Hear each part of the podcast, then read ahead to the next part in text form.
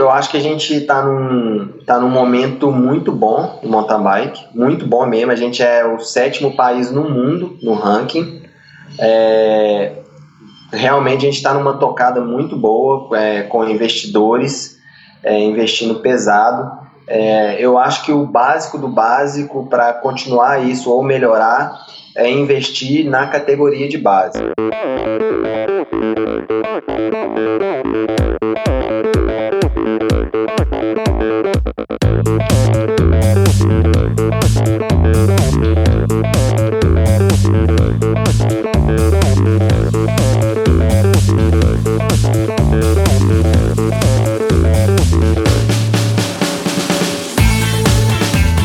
Olá pessoal, sou o Michel Bogli e este é o Endorfina Podcast. Aqui você ouve minhas conversas com triatletas, ciclistas, corredores e nadadores, pessoas interessantes que são, acima de tudo, movidas à endorfina.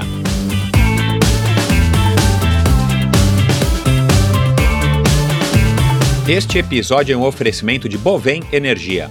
Você sabe como funciona o mercado de energia no Brasil? Você sabe que é possível comprar energia para sua empresa e indústria que você também pode escolher de quem comprar esta energia, o que pode gerar uma economia substancial no custo final da sua produção? Conheça então a Bovem Energia. A Bovem é uma comercializadora de energia que também presta serviços de gestão e migração.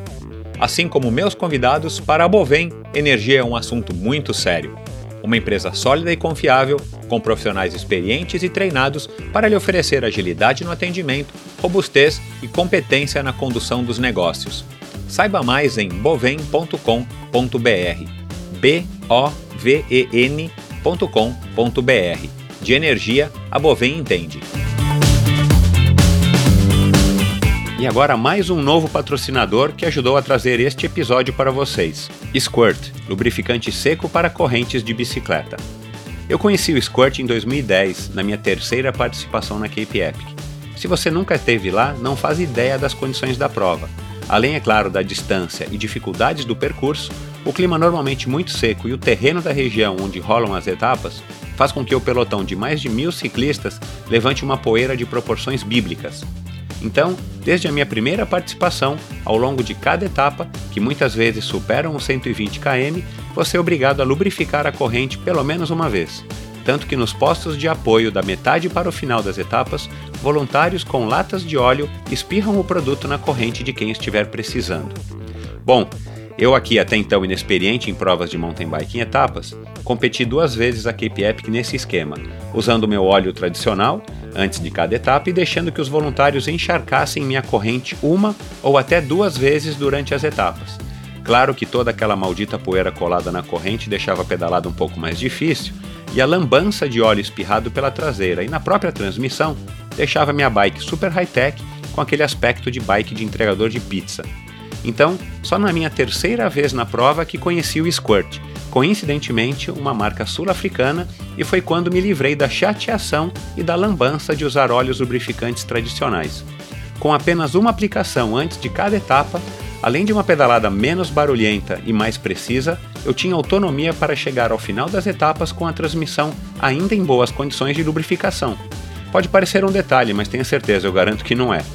Deixei de perder tempo com a lubrificação extra durante a etapa e ainda pedalava mais macio e com menos atrito, exatamente quando eu mais precisava, numa prova desgastante e desafiadora como a Cape Epic. Desde então, na minha quarta participação na Epic até hoje, eu só uso Squirt nas transmissões da minha mountain e bike de estrada. Squirt não é um óleo, é um lubrificante seco à base de cera natural biodegradável. O squirt age penetrando entre os elos da corrente, criando uma camada que diminui não apenas o seu atrito, mas também o atrito no contato entre corrente, coroa e cassete. E as principais características e benefícios. Por ser a base de cera, o squirt fica com aspecto seco após aplicado, evitando que a sujeira grude na transmissão, reduzindo o atrito, o que significa não apenas um menor desgaste das peças, mas também o ganho importante de alguns watts de potência por ser seco e limpo, o squirt não precisa ser removido completamente para ser reaplicado economizando tempo e dinheiro com os produtos de limpeza e deixando uma camada duradoura de lubrificante. E para terminar, uma coisa muito bacana do Squirt é que ele é biodegradável, ou seja, ele não agride o meio ambiente e não oferece risco à sua saúde no momento da aplicação e no contato manual, além de ser muito mais fácil de ser removido da corrente quando necessário. Visite a página do Squirt no Facebook, facebook.com/squirtlube. Vou soletrar S-Q-U-I-R-T-L-U-B-E e conheça melhor o produto. O Squirt está disponível no Brasil em embalagens de 15, 120 e 500 ml. A menor, aliás, foi uma grande sacada dos sul-africanos. Uma embalagem do tamanho de um colírio que cabe em qualquer lugar e você pode deixar no bolso para qualquer eventualidade. Ache o revendedor mais próximo de você na página da ProParts, proparts.esp.br barra lojas. O Squirt é vendido no Brasil todo, um produto de qualidade garantidamente superior, com um preço super competitivo entre os óleos à base de cera. Eu recomendo.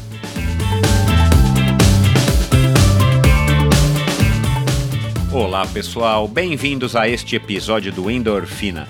No episódio de hoje, dando continuidade aí à minha proposta, tenho falado isso nos últimos episódios, de estar tá ampliando o leque é, de convidados para outras modalidades, para profissionais liberais, para empresas que patrocinam, que apoiam, para organizadores de evento. E hoje o meu convidado, Hugo Alves Prado Neto, além de ser uma pessoa que, que eu considero que é um amigo meu, eu conheci ele em, em alguma Cape Epic que eu participei, nós participamos, se eu não me engano, de duas, talvez até de três Cape Epics. É, enfim, juntos, não na mesma equipe.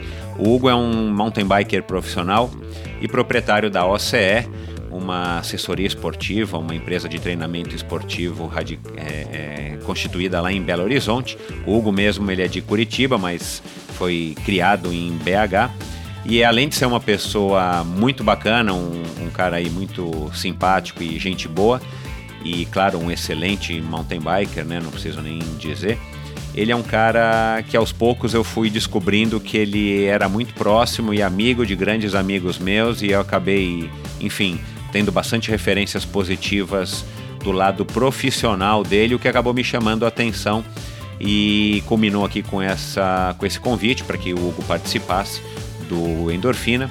Então vocês vão ouvir aqui a nossa conversa, uma conversa super legal que a gente, né, como quase sempre em todos os episódios, a gente começa aí ouvindo um pouco das origens dele até a, o contato dele com a bicicleta e o, bacana do Hugo é que ele é hoje um, um mountain biker profissional, embora profissional entre aspas, ele também é, toca aí a OCE, a assessoria esportiva dele, que é voltada para o alto nível eu arriscaria dizer que o Hugo é um das, uma das pessoas que mais entende de treinamento baseado em, em potência aqui no Brasil. Algumas pessoas que treinam com ele que eu conheço fazem muitos elogios e, e, a qualidade técnica, não só a prestação de serviço, mas a qualidade técnica, a qualidade do conhecimento do Hugo.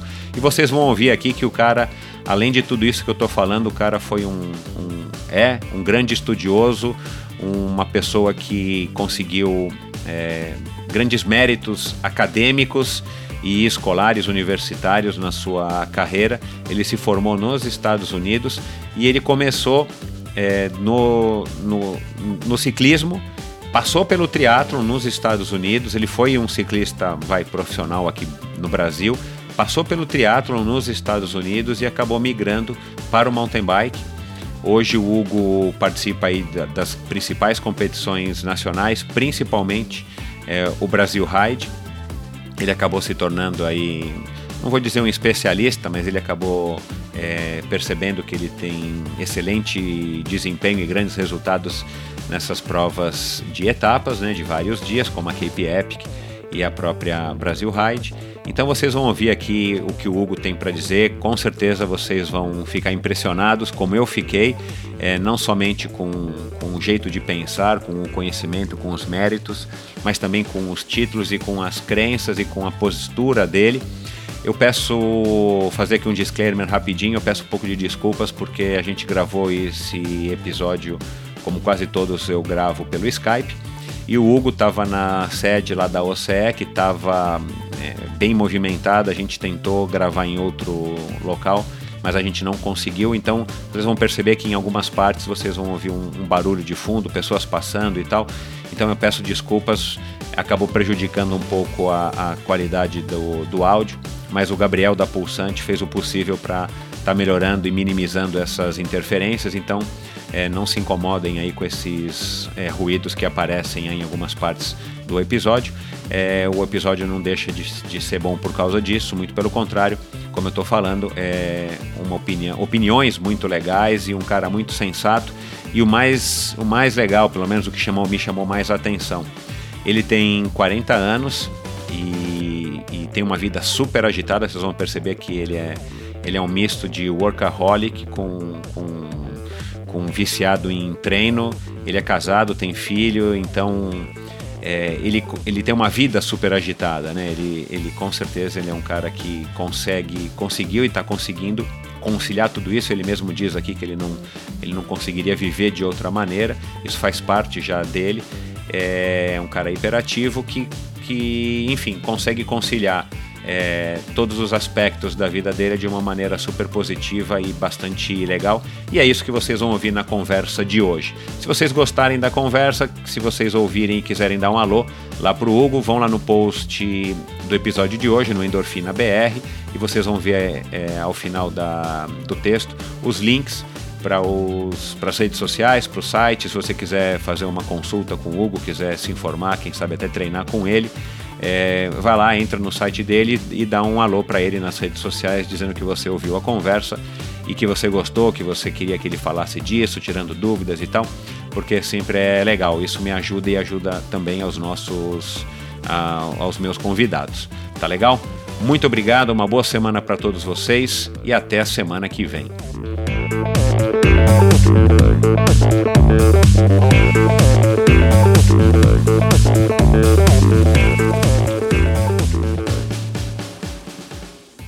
Meu convidado de hoje é Hugo Alves Prado Neto, 39 anos. Curitibano, radicado em Belo Horizonte, Hugo é o que se pode chamar de um atleta de alto nível. Não apenas pelos seus resultados, mas também pelo seu nível de conhecimento e expertise técnicas e fisiológicas. Além de ter sido triatleta, ciclista e atualmente um mountain biker profissional, Hugo estudou e se formou em Ciências do Exercício e dos Esportes, com ênfase em Fisiologia do Exercício, pela Universidade da Flórida, em Gainesville. Mas não pense que ele estava na terra do tio Sam apenas para treinar e passar horas em filas nos outlets. Ele se graduou com muito êxito, tendo recebido diversas premiações acadêmicas. Entre elas, talvez a mais importante tenha sido o convite para se tornar um membro da Golden Key Society, uma espécie de clube dos melhores alunos dos Estados Unidos.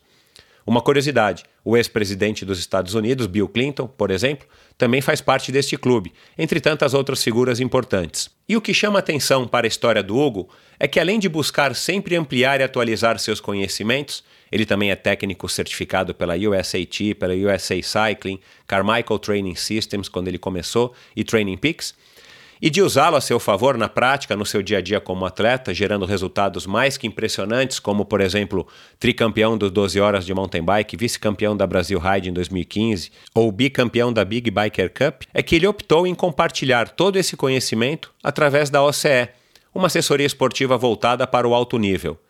Isso e muito mais ele vai contar para a gente agora aqui no Endorfina. Oi, Hugo, bem-vindo. Fala, Michel, obrigado. É, olá a todos aí que estão na escuta. É um prazer aí compartilhar a minha história e o meu legado que eu é, tanto tenho dedicado por tanto tempo. Legal. Faz muito tempo que você está aí no, nos esportes, né? E, e, a gente conversou aí um pouquinho antes. Você disse que, que pratica aí cerca de 25 modalidades, que você curte o surf, embora esteja meio afastado aí por conta do trabalho. Quais eram os esportes ou os principais esportes que você praticou na tua infância, Hugo? É, então, eu, como eu fui diagnosticado com a hiperatividade, eu fiz várias atividades para gastar a energia em excesso que eu tinha quando eu era criança e adolescente. Então eu fiz vôlei, fiz tênis, fiz futebol, fiz basquete, fiz capoeira, fiz skate, ah, fiz tudo que vocês podem imaginar e eu sempre eu sempre via na televisão é, imagens de triatletas e eu achava aquilo uma coisa chocante. O cara fazer três esportes por tanto tempo de atividade é, é uma das é, coisas que mais me marcaram na minha infância. Foi a imagem que eu vi na televisão, nem lembro de mais quem, de, de algum triatleta, de fazendo alguma propaganda de alguma prova de triatlo é, eu, isso foi muito simbólico para mim, que parece que aquilo ali foi um chamado, sabe? Aquilo nunca saiu de mim, assim, de dentro de mim. Eu, eu não lembro de. Eu fui uma pessoa, um, uma criança muito ativa e eu não me recordo de todas as experiências que eu tive, porque é, foi muito intenso. Mas, mas essa experiência, essa lembrança, eu acho que ela foi, assim, marcante para mim e, obviamente, dá para ver agora, né, depois de, sei lá, 30 anos que ela fazia total sentido. E, e nessa época, nesses esportes todos que você praticou, você sentia você sentia que, que, que, performava melhor ou que gostava mais de um ou de outro do que os seus amigos? Ou você era simplesmente uma criança que estava experimentando tudo quanto é esporte como uma criança deve fazer? Não, dentro de mim eu sentia, é, externamente muita gente é, observava isso, tipo, no futebol, por exemplo, eu estudei na escola americana de Belo Horizonte, antes de estudar nos Estados Unidos, e lá tinha esportes extracurriculares, um deles era o, o, o soccer, uh, que era num campo de para sete, sete membros de cada time, né, então é, era engraçado porque eu gostava de, de defender e de ir pro ataque. Eu conseguia ir e voltar toda hora, assim. Então, realmente tinha alguma coisa diferente em mim, assim. Tinha uma energia extra. É, é eu sempre fui conectado a movimento, assim. Legal. Aí você viu essa propaganda ou essa matéria, essa reportagem na TV sobre o triatlon e aí você resolveu experimentar. Como é que, como é que foi essa tua introdução ao triatlon? Então, é, durante a minha, a minha infância tardia e pré-adolescência e adolescência, eu também costumava fazer esporte por conta própria, ir para academia, fazer musculação para ficar forte, só que eu ia de bike. Aí eu fazia musculação, ainda nadava lá, e aqui em Belo Horizonte, mountain bike é meio que quase que uma religião desde, desde sempre, né? Nos últimos 40, 50 anos, o mountain bike faz parte da cultura da cidade e do estado. Então era uma coisa natural andar com os amigos, era uma, era uma atividade assim que a gente fazia.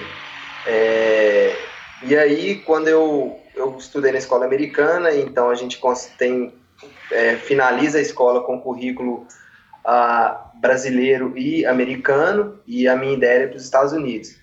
Como eu praticava futebol, a minha ideia era conseguir uma bolsa no, lá na Universidade da Flórida. É, só que nos Estados Unidos existe uma regra nas faculdades que o mesmo número de atletas é, homens e mulheres é, tem que ter o mesmo número. Então, assim, o futebol americano, que é um esporte muito importante para a faculdade, até questão de gerar renda, é, o futebol americano abrange cerca de 100 atletas. Então, a faculdade acaba tendo que ter alguns esportes só para mulher para equilibrar e deixar o número é, de mulher e homem é, iguais. Entendi. Então, aí eu lembro, aí eu lembro dessa imagem da televisão do triatleta, eu falei, pô, é, tô indo nos Estados Unidos, se eu não conseguir uma bolsa é, de futebol lá, eu vou enfiar a cara, mergulhar no triatlo. E até então eu só pedalava de mountain bike é, igual eu falei, indo para academia, pedalando com os amigos. E não era é, nada, nada do mountain bike competitivo ainda. Era meio de transporte, de diversão. Exatamente, exatamente. É, e aí, quando eu fui para os Estados Unidos, me deu um clique que eu realmente segui isso que eu falei para mim mesmo. Na época, é, meu pai é, não estava com uma condição financeira tão boa, porque é, um estudante estrangeiro nos Estados Unidos, o custo dele para numa faculdade, a mensalidade, daria para sustentar quatro americanos. Então é um custo muito alto. E eu lembro que meu pai comprou uma Harley para mim de 600 dólares. E eu morei sozinho lá nos Estados Unidos. Eu, tem um jornal na Flórida todo mundo deve conhecer quem vai na Flórida, só de, de calendário de, de esportes. É, e aí eu comecei a olhar nesse jornalzinho, comecei a treinar por conta própria, ia no YMCA, comecei a conhecer professores de natação, professores de spin, e fui só mergulhando, fui sozinho, enfiei a cara mesmo. E antes de ir para a Universidade da Flórida, eu morava lá em Orlando, e perto de Orlando tem Claremont. Claremont é, é uma cidade onde tem um centro olímpico é, de triatlon dos Estados Unidos. Na verdade, na época que eu estava lá, ele, esse centro nem existia, mas lá era um, um agregado de triatletas assim, enorme. E na Flórida tem cerca de dois, três triatlons por final de semana. Então foi muito fácil. Eu fui, fui me envolvendo com o esporte, fui participando dos group rides que tinha lá é, em Windermere, é, lá em Orlando, é, que saía cerca de 100, 200 ciclistas e triatletas misturados. E Mas, me joguei mas ah. você não estava fazendo a faculdade, você estava fazendo então o quê? O colegial lá? É, não, eu estava fazendo, eu estava fazendo community college, que era uma pré-faculdade assim. Ah, entendi. Você já tinha terminado aqui o, o terceiro tinha, colegial? já tinha terminado o terceiro. Tá. Aí, tá certo, entendi. Aí, aí fui para Orlando, fiz lá um ano e meio mais ou menos, e aí fui para a Universidade da Flórida. E aí você conseguiu a bolsa? Não, aí a bolsa de soccer eu não consegui, por quê? Porque na Universidade da Flórida não tinha não tinha futebol é, masculino, porque eles tiveram que deixar só para o feminino para equilibrar o certo. número de. Né, né, né, questão de regra lá de. de, de é, para deixar o mesmo número de, é. de, de bolsistas, é, homens e mulheres, né? É, aí, aí eu, eu entrei no, no time de triatlon da faculdade, mas que não tinha bolsa. Uh, e assim, é, é, legal porque eu, eu entrei no mundo quando eu fui para a Universidade da Flórida, que é assim, como eu estava lá estudando em 2000 e era Olimpíadas de Sydney, é, dentro da minha faculdade tinha mais atleta de todo o mundo, né? Que estava indo para as Olimpíadas do que a delegação inteira do Brasil, para você ver o nível é, que o esporte universitário americano envolve, né? E, e, e, a minha escolha da Universidade da Flórida foi estratégica, tanto de logística, perto do Brasil, é, uma, uma certa comunidade grande de brasileiros lá, falando a mesma língua, e principalmente o College de Human Performance da Universidade da Flórida é um dos melhores do mundo, né? Foi dali que surgiu o Gatorade, né? Isso, então, é. assim, os laboratórios que eu fazia pesquisas, observava pesquisas, meus professores faziam pesquisa, é esse laboratório aí que, que abriu as portas para o mundo do esporte drink, que comercialmente agora é uma coisa de bilhões e bilhões e bilhões de dólares, né? Hugo, uma curiosidade. Você, você, você sempre foi voltado assim para os estudos? Desde a época aí da, da enfim, Não. do segundo grau, ou isso, isso foi uma coisa que foi que, que você foi adquirindo à medida que você, que você foi crescendo, enfim, que você acabou indo para a faculdade nos Estados Unidos? Não, eu nunca tinha nota boa, é, nunca fui estudante exemplar, só que à medida que eu fui para os Estados Unidos, com, vendo o sacrifício dos meus pais para me, me manter lá, é, vendo o nível do pessoal, assim, vendo aonde eu estava e principalmente é, o que eu escolhi era de total interesse com os meus treinamentos, é, casou muito bem e, e muito cedo, assim, é, eu percebi que aquilo era o meu destino, sabe?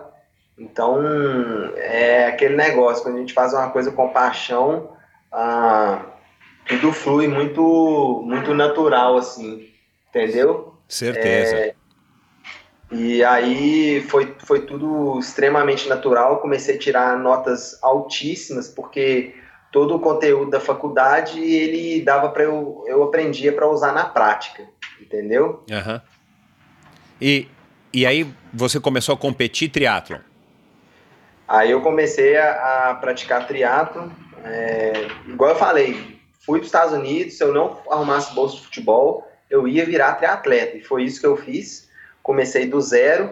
É, eu era extremamente forte na, na, na bike, extremamente é, fraco na natação, e aí eu sempre é, tinha que buscar na bike, buscava os primeiros, e, e, depois tinha uma corrida média alta, de nível médio alto, e então eu co conseguia me defender bem, e isso foi me motivando é, a aprofundar. Aí eu fiquei no triatlon por volta de até 2000, 2001, porque nessa época eu estava evoluindo bem, só que eu, eu contraí é, síndrome do compartimento bilateral, que é, é uma lesão é igual, por exemplo, é, piloto de motocross tem no punho muito, que basicamente a capa do músculo, a fáscia, ela não acompanha o crescimento do músculo, então ela pressiona todas as artérias, veias que, que estão entre o músculo e essa capa. E aí eu tive que fazer uma cirurgia. É, e aonde você teve a síndrome compartimental crônica? No, na, nas duas panturrilhas. Uau. É um lugar comum de acontecer com jogador de futebol, corredor. É, e aí, assim, eu já tinha uma certa pressão lá na faculdade, o pessoal do, do triatlo, o pessoal do, do, da equipe de ciclismo, é, todo mundo falava que eu devia concentrar na bike, assim. É, só que eu tinha uma paixão por triatlo muito grande, só que o destino me deu essa lesão e aí eu, é, quando eu, quando eu comecei a voltar a, a praticar, poder praticar atividade depois da cirurgia, era com bike, que era de pouco impacto, Aí eu uh, entrei na equipe de ciclismo da Universidade da Flórida e aí foi um, né, aí eu deslanchei. Eu virei o melhor ciclista da faculdade, é, disputei torneios importantes, já fiz top 10 no, no colegial lá universitário, que é uma coisa bem grande. E você já... não quis voltar a correr? Não.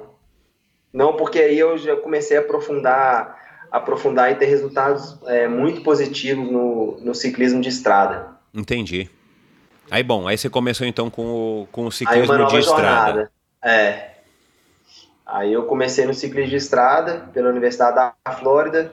Aí, em breve, eu estava correndo para lojas de bike lá de Gainesville, que é onde é a Universidade da Flórida. Comecei aí, a, entrei em algumas equipes e, e consegui um, um estágio na, lá na renomada Carmichael Training Systems, que foi eu lembro na época foram 80 currículos e chamaram duas pessoas. Eu fui uma delas. A Carmichael estava começando, era o segundo, acho que era o segundo ano da empresa, né? É, e aí eu lembro que eles olhavam, eles analisavam currículo acadêmico e currículo uh, prático, né? De, de atleta, assim. Esportivo. É. E eu consegui, e aí foi, o destino foi foi, foi, aí foi uma coisa natural assim eu me conectar com essas pessoas importantes do meio com essas empresas importantes. Aí eu fui aí eu me mudei para o Colorado que é onde é a sede da empresa. Aí o Colorado é uma meca de, de esporte de endurance né? Tem então mas espera aí aí você se formou né em, é, eu, me, eu me formei, na Universidade da Flórida isso. Continuou competindo ciclismo, enfim, Isso. amador lá nos Estados Unidos? Não, na profissional mesmo. Profissional? É porque em um ano, lá, lá tem que eles falam Cat 5, que é a categoria iniciante. Isso. E tem Pro 1, 2. Eu fui da Cat 5 para Pro 1, 2, que você vai pontuando. Só ah, claro, você não pode escolher, né? Você, se você não. tem resultados melhores, eles vão te passando de. igual no judô, vão te mudando de faixa. Isso. Eu fiz isso em um ano, foi tipo o recorde, assim. Que legal. Aí, aí, aí eu comecei a fazer as principais provas de ciclismo de estrada do mundo, depois que eu formei e fui para o Colorado. E, e, isso tudo é, já trabalhando na Carmichael Training Systems. Exato. E eu ia nas provas, assim, e as provas que eu tô falando é. Eu, eu, eu corria contra a US Postal, é, a Mercury Cycling Team, Saturn Cycling Team, que é tipo assim, era Jorge Hincap, era Tom Danielson, era essa turma toda. E, e, e, por qual, e por qual equipe, ou quais equipes que você Aí passou? eu participei de várias equipes lá do Colorado, é, e muitas é, provas eu corria sozinho. Eu pegava um avião, ia para Boston, fazia uma prova de cinco dias de, em Boston sozinho. Eu lembro, inclusive, que é, sozinho contra as equipes, é, para você ver o, o, a gana, a vontade que eu tava de, de, de levar isso a sério. Legal. Então isso me deu me deu muita bagagem, sabe? É... E, e, essa inspiração toda veio, veio da onde, assim? Além, além de você querer fazer valer o investimento da tua família, essa época no Colorado você ainda estava sendo sustentado, patrocinado pelo teu, pelos teus pais? Ou já com o, o, salário da Carmichael Training Systems você já se sustentava? É, um pouco dos dois. Uhum. É, quando, eu, quando eu comecei na Carmichael, eu ganhava o que eles falam de stipend, que é tipo uma ajuda de custo é, de 500 dólares, só que assim, é, o, o negócio era tão legal que se eles me cobrassem para trabalhar lá, eu pagaria, entendeu? então aí eu passei um tempo nesse stipend com os meus pais me ajudando, e aí rapidinho eu virei coach é, deles. É... E o que, que você fazia inicialmente na Carmichael Training Systems? Eu era Systems? coach. É, é eles, uma coisa bem interessante que eles fizeram comigo foi me jogar no lugar e eu já ter que atender o telefone. Certo. Isso acelerou meu aprendizado enormemente. Então, assim, eu era coach, não era. Já, já comecei com coach para ajudar eles a administrar o volume de atletas. E, e aí eu fui, eu mergulhei assim. Tô mergulhado até hoje, mas. E você atendia gente do mundo inteiro? Uma curiosidade nesse. Do mundo nesse, inteiro. Do mundo inteiro, do mundo né? Inteiro. É, a grande maioria dos Estados Unidos, mas. Claro quando aparecia gente do Brasil que falava português, porque a empresa antes não era tão grande, então o único que falava português era eu. Então eu fiz até uns, uns excelentes contatos, que um, que um deles foi o Vitinho Malzone, aí de São Paulo. Isso. É, que é uma outra pessoa apaixonada por esporte, com uma boa condição para poder apoiar o esporte. Aí conheci o Fernando Nabuca e essas foram outras pessoas extremamente importantes na, na minha carreira, assim, no meu modo de conduzir os meus negócios e o modo de enxergar as coisas dentro do esporte é, internacional e aqui no Brasil principalmente. Legal, para quem está nos ouvindo aí não sabe, eu conversei com o Fernando Nabuco no episódio 10. Fernando Nabuco, como o Hugo falou, é um, é um grande incentivador aí do esporte, foi presidente da Confederação Brasileira de ciclismo, foi o cara que organizou, se não me engano, duas voltas do Brasil. Já houve aqui uma volta do Brasil, Fernando Nabuco foi quem idealizou e organizou. Além de ter participado ativamente também dos primeiros triatlons realizados aqui, no, aqui em São Paulo. Ele também participou do primeiro triatlon realizado na Suíça. Ele tem uma ligação grande com a Suíça. Então, para quem tiver curiosidade de ouvir uma história bem legal sobre uma pessoa que participou das Olimpíadas de Roma na natação em 1960. Ouça aí no episódio 10. Mas, Hugo, que bacana essa tua oportunidade no, no, no, Carmichael e que, e que sorte, vamos dizer, entre aspas, né? Porque eu acredito que sorte a gente, a gente precisa, mas a gente também busca ela, né?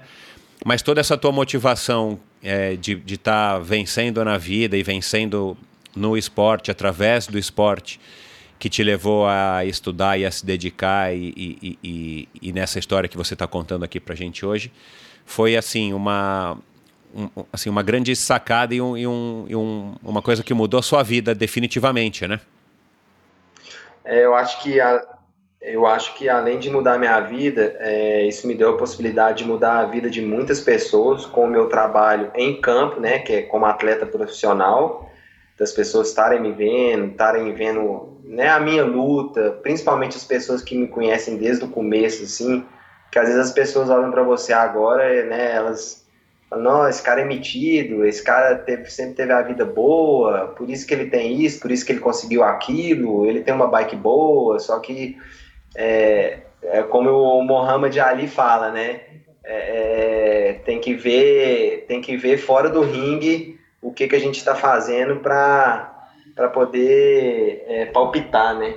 Então, é, eu, tô, eu consegui, com esse, esse com todas essas atividades minhas, além de atleta profissional, com a OCE, com os outros é, negócios que eu estou fazendo, todos voltados para o esporte, todos voltados para a saúde do, do ser humano, é, conseguir mudar a vida das pessoas. É, então eu fico muito feliz por isso. Esse é o meu é um objetivo de vida. É, não tô, não faço isso só por dinheiro.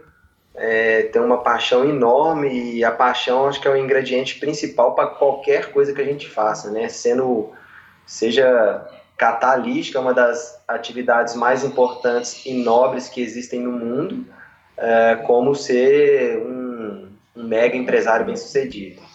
Legal. Esse assunto de dinheiro, já já eu vou querer abordar onde é que você investe a fortuna que você está fazendo. Mas eu queria, eu queria saber como é que a, a...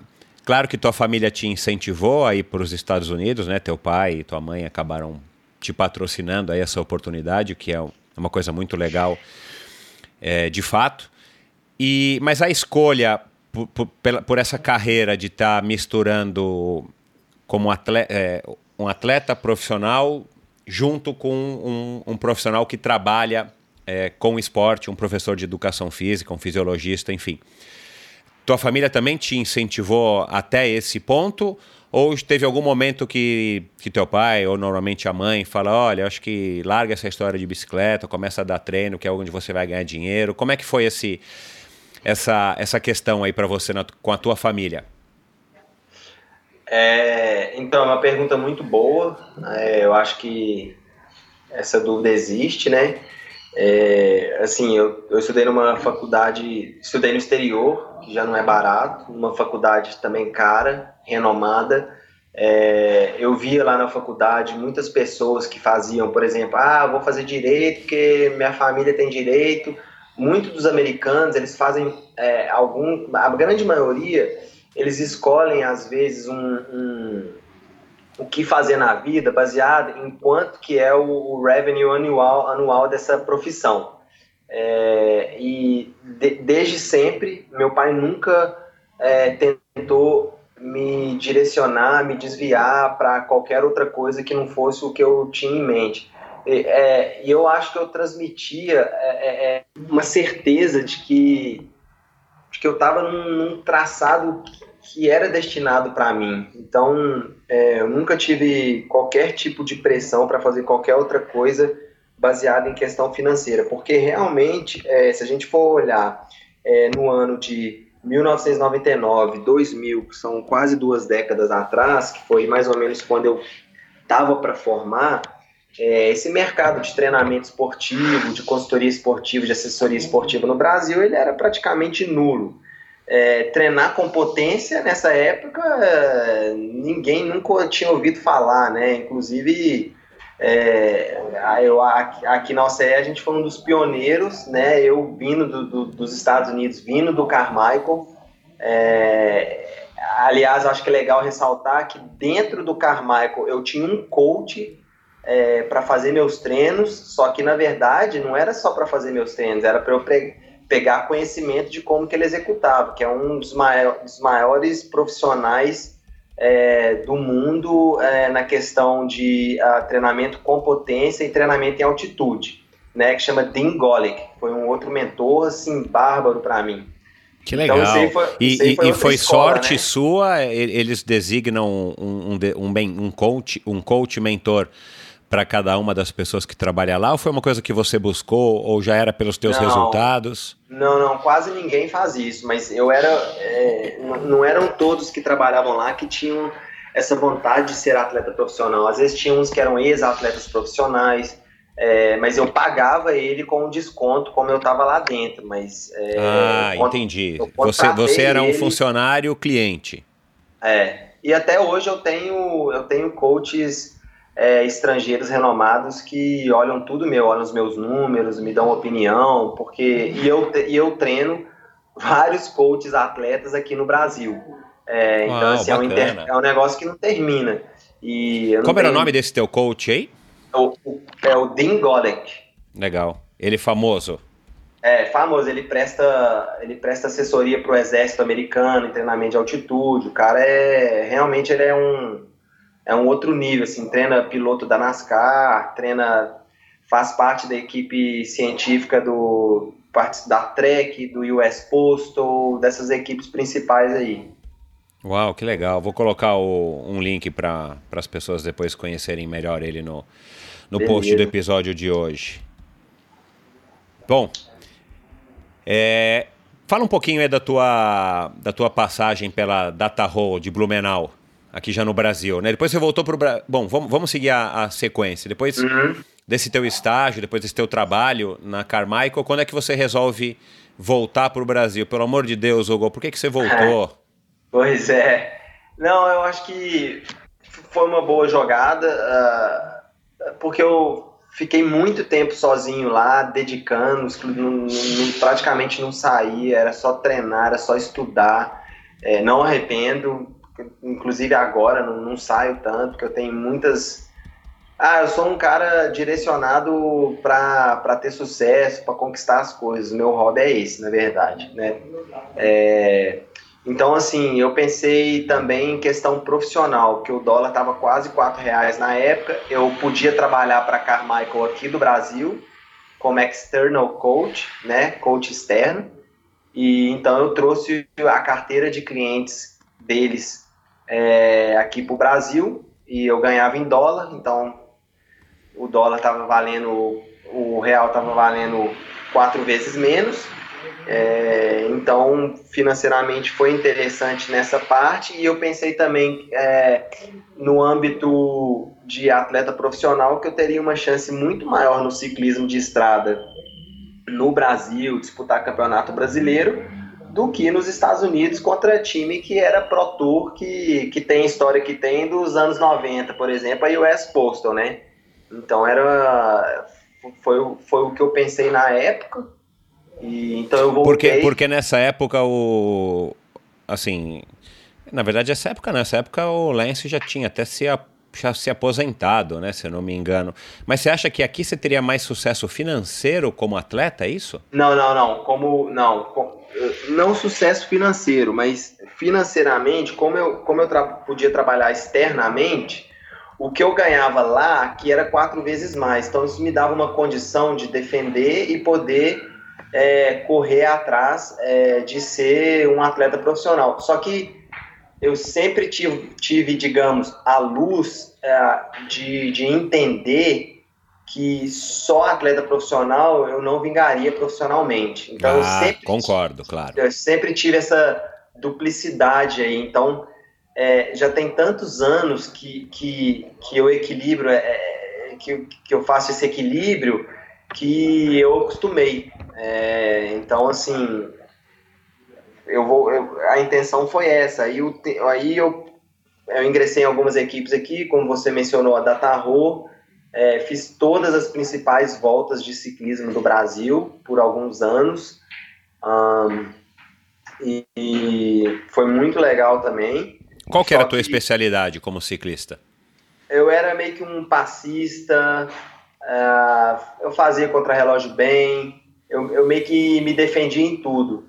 Então, é, eu era. Seria um candidato a, a grande vencedor de, de tours de três semanas?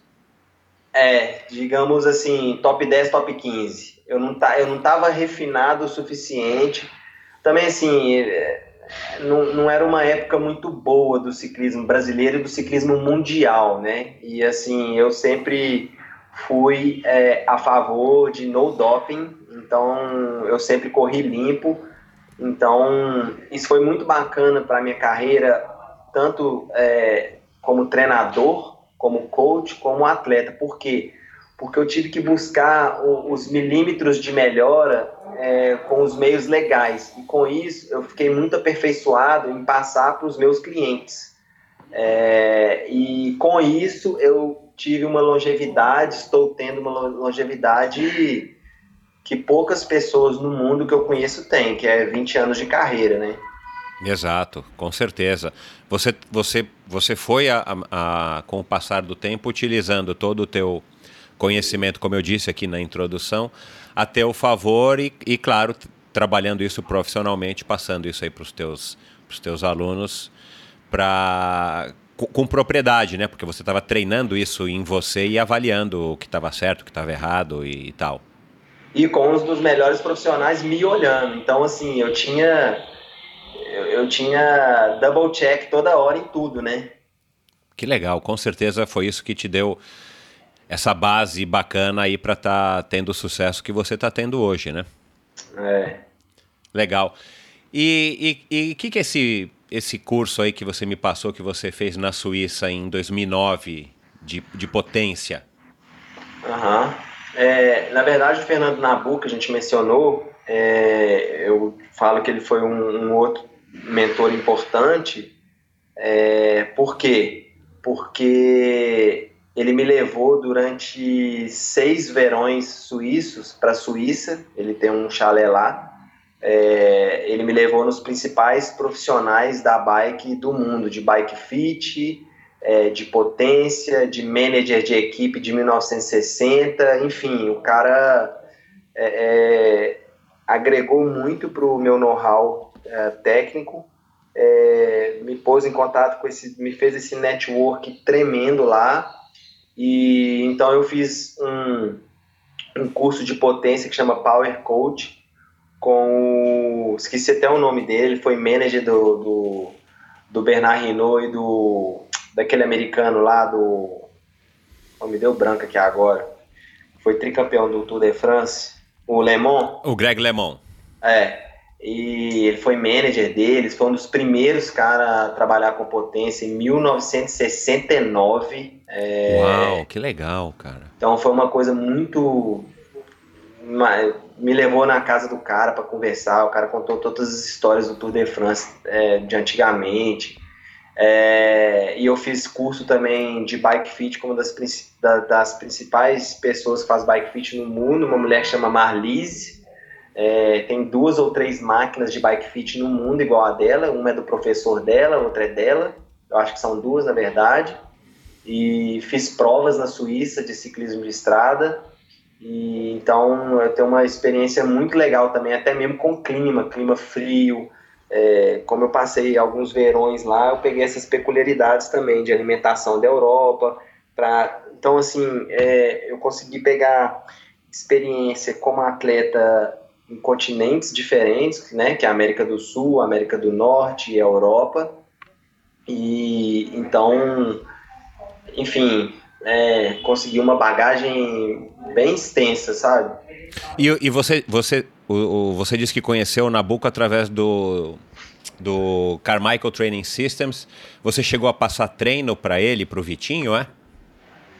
É, na verdade, o, como eu falei, o, lá na Carmichael eles me jogaram num cubículo, igual daqueles cubículos de telemarketing, que só que era cubículos de coaches, e eu tinha que atender o telefone. O telefone tocava, e eu atendia rapidinho para atender antes dos, dos outros coaches, para já começar a treinar. E de repente me liga esse cara, Malzone, de, do Brasil. Eu falei, ah, pô, deve ser um italiano que trabalha lá na Fiat no Brasil, né? Boa. Aí fico, passei um mês conversando com ele em inglês, até descobri que ele é brasileiro, até que ele, até ele também descobri que eu era brasileiro. E, e aí é muito interessante essa história, porque eu voltei para o Brasil, fiquei muito amigos dele, treinei ele de lá, treinei ele daqui, e a gente, eles foram incentivar, eles, eles plantaram, me ajudaram a plantar a semente inicial da OCE.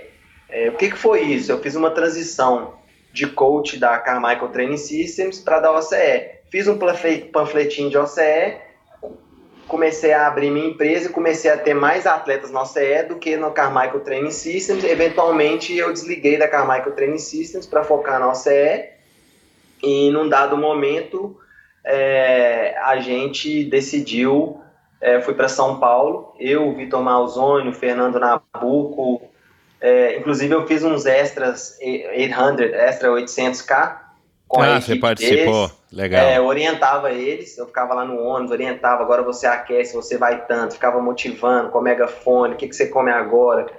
É, Eles montaram uma... aquele ônibus mega super, né, isso, né, equipado, isso, sem, isso, sem, sem banco, com maca, eu Marcinho, fui conhecer. Legal. Eu fiz dois, dois desses com eles. E aí um, dia a gente teve ideia de, de fazer um software que ninguém que mexia com treinamento no mundo ia ter. A gente ia fazer é, um software melhor, melhor que o da Carmichael. Contratamos um cara mega de desenvolver software em São Paulo. Fizemos o software. É, só que eu dei uma recuada no sentido de morar em São Paulo, porque eu achei que ia afetar a questão minha de treinamento, assim.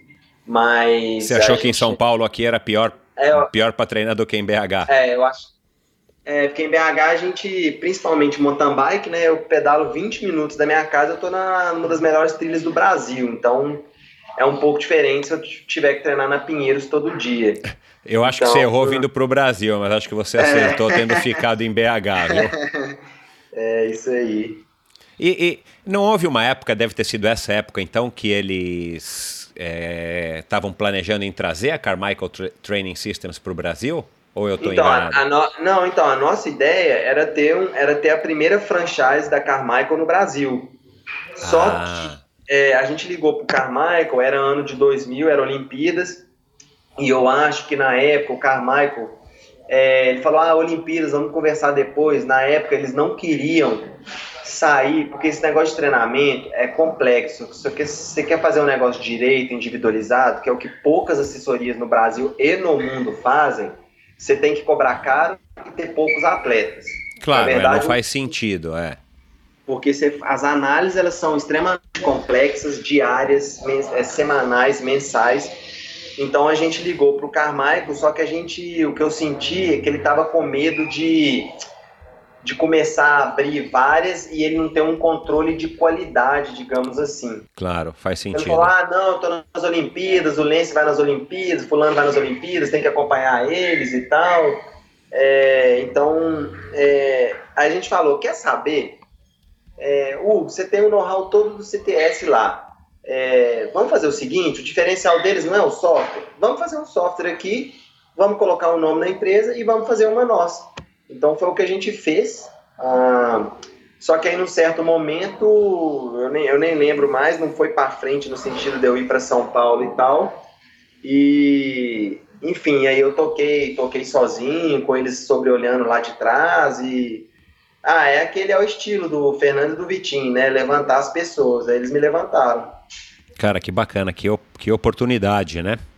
É. Aí você já contou então que começou a OCE e você continuou mesmo assim treinando e, e competindo profissionalmente. Quando é que você migrou para o mountain bike? Nessa época você já estava no mountain bike? Volta um pouquinho aí, conta pra gente como é que é. foi essa transição. E por que que você saiu do ciclismo e uhum. foi para o mountain bike? Que eu também acho que você fez uma escolha acertada. Mas... É. Então, é, que aconteceu? É, primeiro, né, que o mountain bike aqui na minha cidade é uma coisa super natural, tem muitos eventos é, de alto nível aqui no estado e em volta da cidade. É, e, e aí eu estava correndo ciclismo de estrada e como eu trabalhava, eu levava meu notebookzinho para as voltas de 11 dias de Santa Catarina, volta de São Paulo, volta de Rio de Janeiro quando terminava as etapas, eu ficava recuperando de perna para cima no meu notebook, montando treino do pessoal, respondendo e-mail, é, etc. E eu comecei a perceber também que de repente eu teria uma liberdade maior fazendo mountain bike é, e talvez um sucesso maior, porque no ciclismo de estrada às vezes você tem que trabalhar para um sprinter, é, se sacrificar. E também era uma época foi, foi uma época triste do ciclismo. É, espero que, eu acho que melhorou, mas existia muito doping e eu, eu me sentia um peixe fora d'água muitas vezes lá e ficava frustrado é, e muitas vezes é, que a minha colocação às vezes não condizia com a minha performance, sim que algumas pessoas que chegaram na minha frente talvez tenham feito coisas que fora da lei que eu não estava disposto a fazer, não considerava legal fazer. Então eu fui, fui ficando meio, meio chateado nesse sentido. Falei, pô, vou fazer um mountain bike que eu posso fazer sozinho, que eu posso ir no final de semana. Na época não existia tantas provas de vários dias. É, eu já tenho uma habilidade técnica porque eu pedalo desde que eu sou menino. É, aí eu fui migrando. Então antes eu fazia as provas que eu tinha que ir é, nas minhas equipes de ciclismo de estrada e, e, embutia uma ou outra de mountain bike. E aí foi uma transição também natural, igual foi da Carmichael para a OCE, e, e aí eu me achei de vez. E aí tem um, tem um paradoxo, tem a dúvida sim. É, será que se o Hugo tivesse feito mountain bike é, com mais seriedade, desde a época que ele ia de mountain bike para academia na juventude até agora é, seria mais interessante, ele estaria é, é, é, ainda mais desenvolvido no esporte, ainda mais lá na frente. É, tem essa questão, mas tem a questão também como é, coach, como profissional, né? Porque também eu tenho uma, um guarda-chuva aqui que eu que seguro, que são é, orientar outros seis coaches. Eu tenho que deixar eles é, o mais alto nível possível.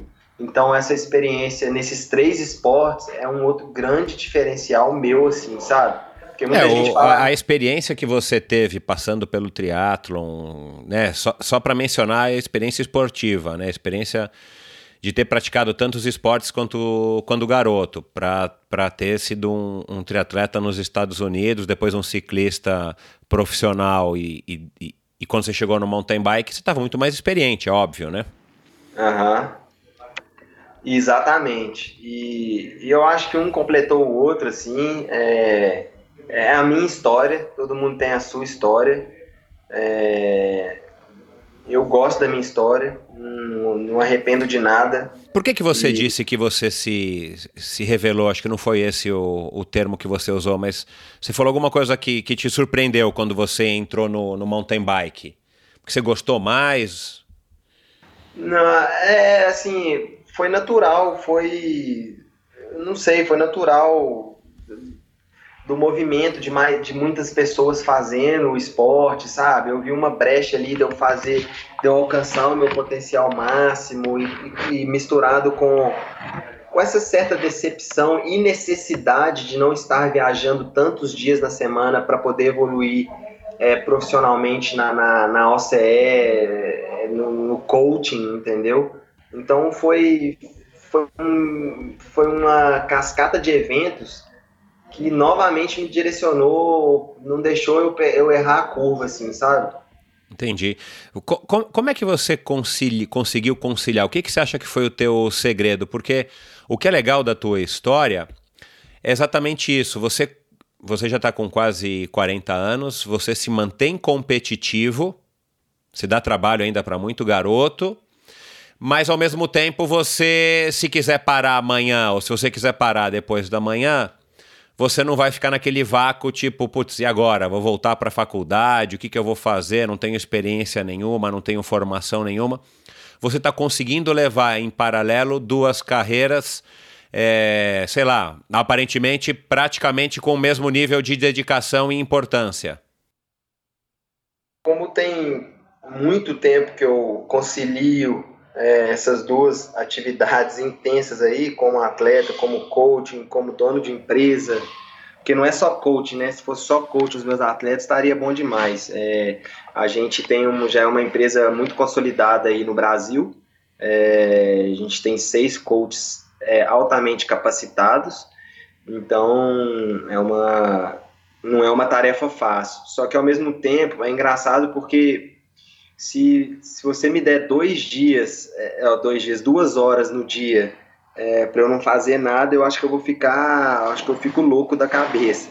Então, é, eu estou acostumado com essa rotina, é o que me equilibra também, porque eu sou muito hiperativo, mas eu tenho família também, tenho uma filha de dois anos e cinco meses, então isso, uma mulher, uma esposa, isso pesa bastante também porque eu preciso e eu quero dar atenção para elas.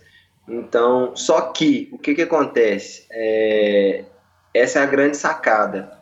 Qualquer atleta que procura a gente, é, de todos os atletas que a gente tem, eu consigo pensar em um, que é o Lucas Kaufmann, que é meu companheiro de equipe, que não tem outra atividade na vida, que é atleta profissional. É, o resto é igual eu, tem família, tem trabalho, é empresário, é médico, é, o que for que seja. Então, eu tenho essa habilidade é, de poder compartilhar, orientar eles é, e também de saber qual a carga exata é, de treinos baseado nessa experiência minha, baseado na, no meu know-how com, com potência, com análise de dados e baseado em é, entender perfeitamente o feedback vindo deles, por causa dessa experiência minha que é igual a deles. Então, assim, é, eu corro profissional, mas é, nesse âmbito de só fazer atividade, ser chamado de atleta profissional, é, não é bem verdade. Então, por isso que eu continuo, como eu ainda tenho energia, meus números são bons, eu ainda tenho resultados é, bons, eu consigo contribuir para minha equipe, meus patrocinadores, é, eu pretendo dar uma, uma, uma extensão é, por mais algum tempo antes de ficar 100% é, é, é, no trampo, né? E eu tenho alguns outros projetos muito bacanas aí no, no presente e no futuro. Entendi. É, por falar nisso, acho que eu li em alguma rede social que você planeja retornar ao triatlon. Isso é verdade ou fake news? Não, é. Eu mantenho isso na minha cabeça porque. É, meu, só que, assim, é, independente do que, que eu faça, é, parado eu não vou ficar. É, eu gostaria de, de um dia ir pro, pro Ironman da Havaí correr é, categoria, né? É, mas não é nada certo nem nada, tem muitas responsabilidades, patrocinadores, enfim, muita coisa tem que acontecer para eu me direcionar para isso. Além do mais, é o tempo que exige para você fazer tal tarefa talvez não caiba no, no orçamento do, das minhas horas diárias. Ah, mas eu acho um esporte bem bacana, acho um esporte saudável, é, feito de maneira correta e controlada. É, então vamos ver o que, que acontece aí. Você, você treina é, atletas de mountain bike, ciclismo e triatlon ou você está especializado somente no mountain bike? Não, então, é, como eu fiquei é, pessoalmente muito envolvido no mountain bike, as pessoas, de um modo geral, acham que a gente é uma assessoria de mountain bike. Isso não é verdade. É, né, eu, a gente a gente forma na, na faculdade em fisiologia e em educação física, ou seja, abrange todos os esportes.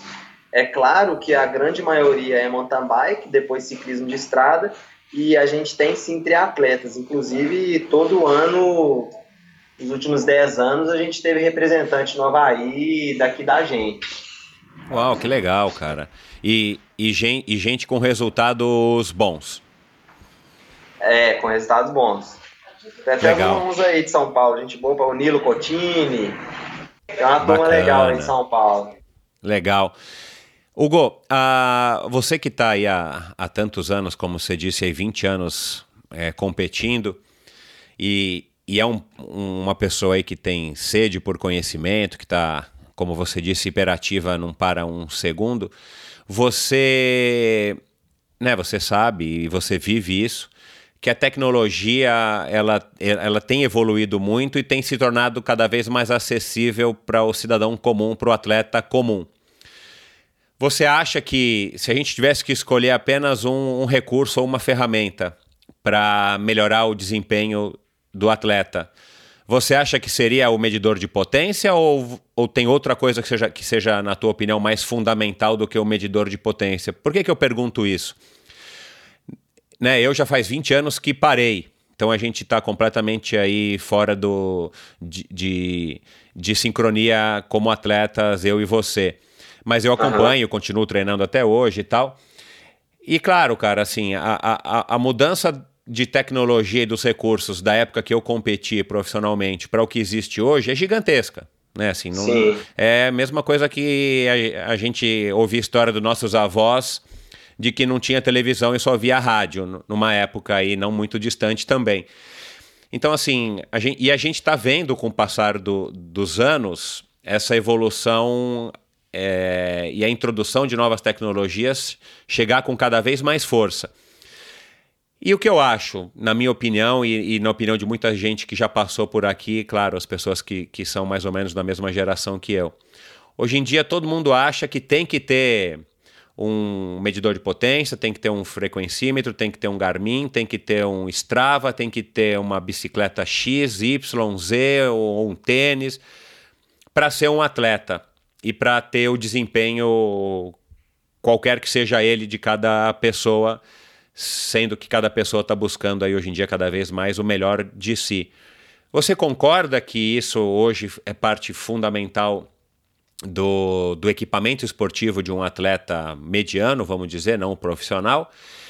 Ou você não concorda? E, e, qual seria esse equipamento, se você tivesse que escolher apenas um, que você considera que seria o mais importante para a pessoa ter, para ajudar a melhorar o desempenho dela, avaliar o desempenho dela e trazer resultados vamos dizer assim, concretos e palpáveis? É, ótima pergunta. É, eu trabalho com medidor de potência tem mais de 20 anos. É, inclusive, a gente vende duas marcas de medidor de potência no Brasil, que é a States e a SRM.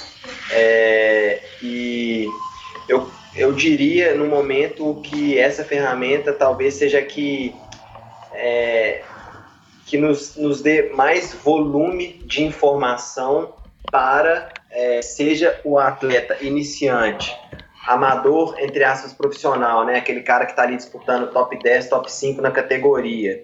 É, e o atleta profissional é o que vai dar mais informação para o coach, principalmente que hoje em dia existe muito treinamento à distância, sabe?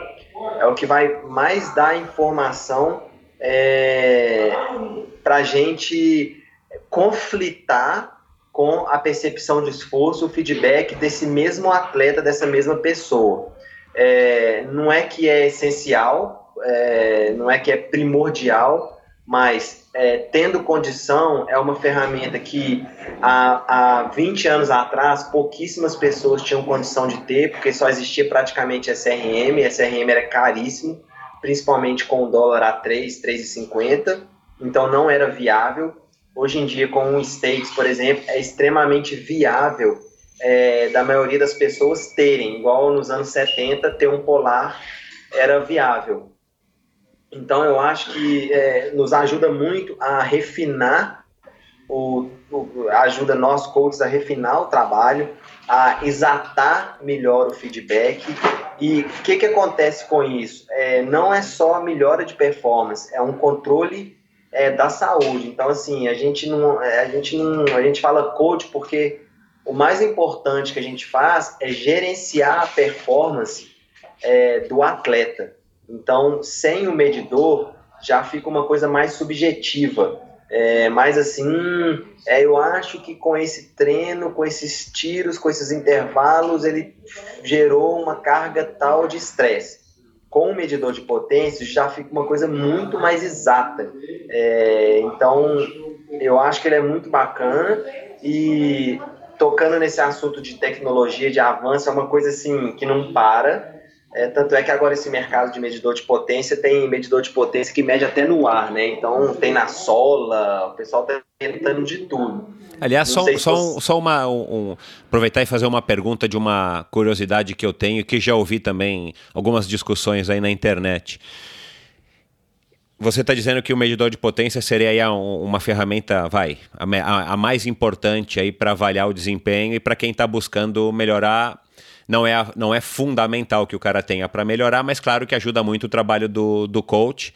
E claro que a gente também aqui prega que as pessoas treinem com orientação, principalmente hoje em dia, para que você treine com segurança. Agora, existe diferença entre um medidor de potência A, um B um C né? E, e muito se discute Sim. também uh, nesse sentido de que será que esse medidor ele é acurado o suficiente? É uhum. melhor o medidor no movimento central, o medidor na roda, o medidor à base de GPS, sei lá, o medidor nos pedais. Isso aí também influencia bastante no resultado que esse que esse nos dados, né, que esse que essa ferramenta vai gerar e que acaba, Sim. claro, impactando em como o coach vai, vai tratar esses dados e retornar ele pro, em forma de treinamento para os seus alunos. Né? Fala um pouco aí dessas, de, desse problema, dessa situação dos, das diferenças é, de, de, medidores. É, né, sim, realmente a gente tem muita experiência com todos os medidores de, de potência possíveis, porque, igual eu falei, a empresa tem 15 anos, tem 20 que eu trabalho com potência, então já tenho uma, uma noção até de do que, que quais medidores de quais problemas cada medidor de potência tem. É, o, o, mais importante em um medidor de potências, eu não quero nem entrar em, em nomes de marcas, é, é, exaltar nenhuma marca, nem o contrário para outra marca, mas é, a gente já tem uma noção é, das marcas que é praticamente impossível da gente trabalhar, a gente sabe das peculiaridades, problemas e vantagens de cada uma. E a questão é, principal não é se o medidor tem 1% de acuracidade ou 4%, 1% de erro na acuracidade, ou 3% ou 4%. A questão é o dado ser sempre, é, sempre o mesmo, a medição ser sempre a mesma, não ter variação é, na calibragem. Entendi. Não um número bruto. Não importa que ele meça errado, mas que ele meça é, sempre errado naquela, naquele percentual de erro, certo? Entendi. É, porque alguns eles variam, aí esse é o problema. Você está aplicando a mesma força e te mostra uma força diferente que joga que joga isso para o coach no software, aí o software faz vários cálculos dentro dele, que se tiver dados é, errados, eles vão avacalhar todo, todas as análises que a gente está fazendo, aí vai virar uma bola de neve de confusão muito grande. Claro. Então, assim, é... E a chance de dar errado para o atleta é gigantesca, né? É. Então, assim, você pode ver, isso aí é uma... É, se você pegar um engenheiro de Fórmula 1 é, eu brinco que é muito mais fácil ser engenheiro de Fórmula 1 do que ser um coach é, e analisar potência, analisar dados de potência. Por quê? Porque o coach, é, o, o engenheiro de Fórmula 1, ele está trabalhando com uma máquina. Então é muito fácil. O coach, ele está trabalhando com o ser humano. Então, além do número que você está vendo ali, você tem que ver o contexto desse número, é, aonde é, foi esse número, o feedback da percepção de esforço é, desse atleta com esse número que foi numa corrida, o que aconteceu, ele atacou, por que, que ele atacou, ou, ou então ele estava perseguindo um adversário dele, qual que era o objetivo dele, está coerente essa distribuição de força com o objetivo, é, porque às vezes se o objetivo do cara é terminar uma Brasil Ride e ele gastou todos os fósforos de energia dele nos primeiros 30 minutos da primeira etapa longa do Brasil Ride foi errado. Se ele gastou os fósforos nos primeiros 30 minutos de uma etapa longo, longa é, e ele tem o objetivo de ficar entre os top 3, é, uma, é provavelmente uma necessidade que ele teve de acompanhar os ponteiros. Então, assim, é, é bem complexo se você quer fazer o, o negócio direito. E aí, assim, é, é, é, as pessoas podem argumentar, ah, mas eu, eu faço por diversão e tal. Tudo bem, é, você faz por diversão, mas é, você tem um controle que vai te garantir mais saúde. E saúde, quando eu falo, é saúde física e mental, porque às vezes a pessoa ela empolga, ela sai forçando todo dia, andando forte todo dia e não dura nenhum ano no esporte. Então a gente foca muito nisso também. Me diz uma coisa, você falou aí do, da interpretação dos dados e tal. Eu não, eu não me recordo se você acabou falando isso. O software que vocês hoje, usam hoje na OCE é aquele que vocês tinham pensado em criar na época do Vitor e do, e do Fernando é, e, e, veio, e, se tornou realidade ou é algum outro software? Não, é um software estrangeiro porque existem dois tipos de softwares é um software que é básico, porque na época o software lá da Carmichael ele era só um software de, de cronograma de calendário, você colocava lá o que, que o atleta tinha que fazer, e o atleta conseguia colocar algumas informações de feedback, ah, meu batimento em repouso era tal. Aí na época era uma coisa mega, um software mega. Só que agora tem esse software só de análise. Então ele você joga os dados, então na verdade a gente usa dois softwares, um parecido com esse que a gente fez com o Fernando e o Vitinho, é, que a gente olha o, o, calendário de atividades do atleta, aí a gente vê, ah, nesse software a gente vê, ah, na, na quinta-feira, dia 26, ele fez VO2 5 minutos, aí eu vou lá no software de análise, onde está o banco de dados de todas as atividades dele, e começo a buscar é, em vários gráficos, é, eu procuro o, o, o, o, contexto que eu tô para definir qual gráfico, qual análise que eu faço baseado nesse treino, baseado na época que ele está, baseado no, nas discussões que eu estou tendo com ele, porque o software ele também é extremamente robusto, então tem que tomar cuidado para não ficar perdido no software, é, pegando várias informações e não sendo objetivo tem que ser muito objetivo também. Senão claro. também a pessoa, a pessoa normal, ela não entende igual a gente. Você tem que dar um resumo para ela, né? Então, às Entendi. vezes eu posso escrever uma linha, uma linha, não, tá tudo sob controle, sua carga tá legal, tal, tal, tal, você tá sentindo bem, às vezes confirmo com o atleta, se eu tô vendo, ah, os números estão falando que, que tá tudo bem, tem um excesso de fadiga aqui, a gente pode continuar. É, aí eu, eu, eu confronto é, né, o feedback, a percepção de esforço do atleta é, com o, os números é, brutos que eu estou vendo ali nas análises. Legal. Então, assim, é, é interessante porque esse negócio de tecnologia, agora, qual que é o próximo passo? É, o próximo passo, porque assim, a gente consegue contabilizar o estresse da atividade, mas é, a gente ainda não consegue, a gente tem que ter uma arte, o coach tem que ter uma arte é, de, de adicionar é, cargas de estresse relacionado a família, a estresse no trabalho, é, enfim, é, estresse até se a pessoa pega trânsito de uma hora e meia todo dia para ir para casa e para voltar, é, alimentação. É, o grande lance agora que eu brinco e que já, já existe muita pesquisa, já existem alguns aparelhos é, para descobrir é, como que a gente consegue medir é, o estresse mental. É, aparelhos que medem isso? É, tem aparelhos já que você coloca na cabeça, eles estimulam é, uma área específica é, do corpo para otimizar a, o, o, envio de informação do, dos neurônios é, para o movimento muscular ser mais eficiente, mais rápido, mais forte. Tem, o negócio está muito avançado. Vocês, vocês aí na OCE também trabalham com, com dados clínicos, com, com as Sim. informações clínicas dos seus atletas, dos seus clientes? Sim, a gente, a, a gente usa os dados clínicos, por exemplo, é, VO2 e tal, mais é, por uma questão é, de atestado médico do que de performance. O VO2 é muito importante, mas é, é, é, é, a gente tem tanta robustez, não sei se é uma palavra que existe, mas é tão robusto o número de informação que a gente tem com os bancos de dados com potência dos atletas, que a gente nem teste de FTP às vezes a gente precisa de fazer. É, a gente só olha o software e já tem uma noção até do FTP, né, do limiar do atleta, até do VO2 dele e tudo mais. Então, a, a gente é bem, bem prático nisso e, e, e, e bate bem com testes laboratoriais.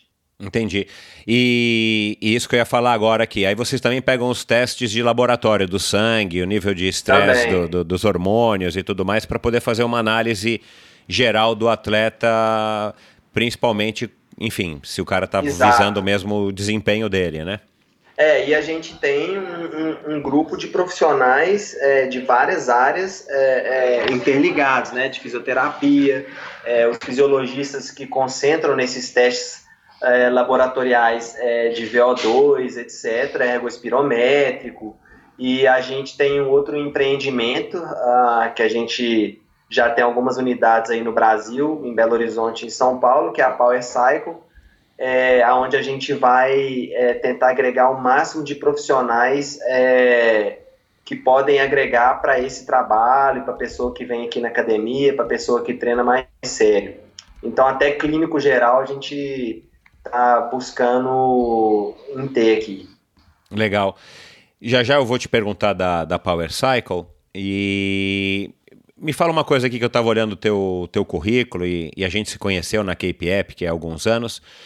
Você sempre teve resultados bons, pelo que eu entendo, na Cape App, na própria Brasil Ride, como eu já disse aqui, 12 horas que você foi tricampeão solo e em equipe.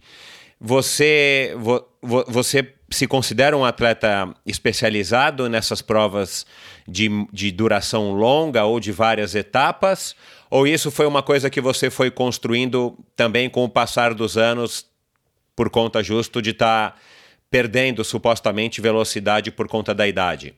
É, eu, eu acho que não, eu acho que desde mais novo é, eu tive essa tendência e, e como eu era triatleta e é, ciclista de estrada, foi eu, eu, eu me construí para ter essa, essa especialidade em provas é, mais longas e de vários dias. Realmente eu me destaco muito uh, nessa nesse tipo de prova desde cedo. E o que, que você, e o que, que te atrai nessas provas? Além de você ter resultados bons e provavelmente de se sentir bem, qual que é o desafio para você dessas provas longas, como atleta e como coach? O que me atrai é, é que eu acho que é uma corrida mais completa no sentido de que você de que o próprio atleta ele tem que ele tem que ter digamos assim um cérebro é, mais refinado. Por quê? Porque às vezes num cross country olímpico, num triatlo olímpico, é aquela porrada que você dá e é isso. É, nessas provas de vários dias, provas muito longas, você tem que ter um planejamento estratégico de distribuição de força coerente, é, você tem que ter uma alimentação boa, você tem que ter um esquema de logístico até antes da prova bom, é, porque cada desgaste que você tem fora da prova, ele vai implicar na prova, porque a prova é muito longa, de vários dias, então assim, é, é, é o é o desafio por causa de todas, por conta de todas essas questões, eu acho uma prova completa. Você tem que ser uma pessoa mais completa. Você tem que estar tá muito bem refinado, assim, sabe? Justamente porque você consegue ter quedas no teu, no teu desempenho, mas você consegue recuperar, enfim, né? Você, você consegue controlar melhor e não é só um tiro, uma bala, acertou, acertou, errou, errou.